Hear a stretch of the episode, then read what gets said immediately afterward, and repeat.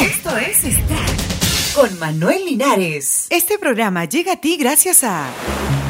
Quiero que todo esté cerca, pero rápido. Cuando, cuando escucho me gusta porque hace bulla y se mueven los colores. Y también hay varias cosas para ver. Entra a manuel-linares.com, otro sitio web.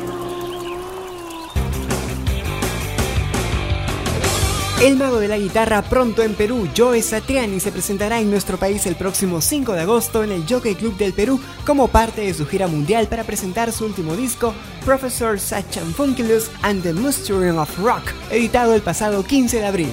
Los asistentes a este concierto disfrutarán de temas como Always With Me, Always With You, Midnight y Motorcycle Driver. Las entradas para esta única presentación ya están a la venta.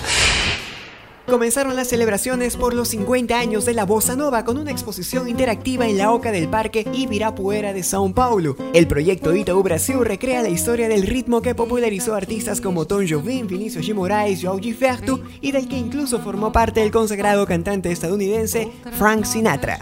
En total serán expuestas hasta el próximo 7 de septiembre 12.000 fotografías y 3.000 horas de imágenes en movimiento. El evento será complementado con la presentación de dos conciertos de Roberto Carlos y Caetano Veloso, quienes hace más de 30 años cantaron a dúo en una improvisada presentación, pero nunca lo hicieron oficialmente.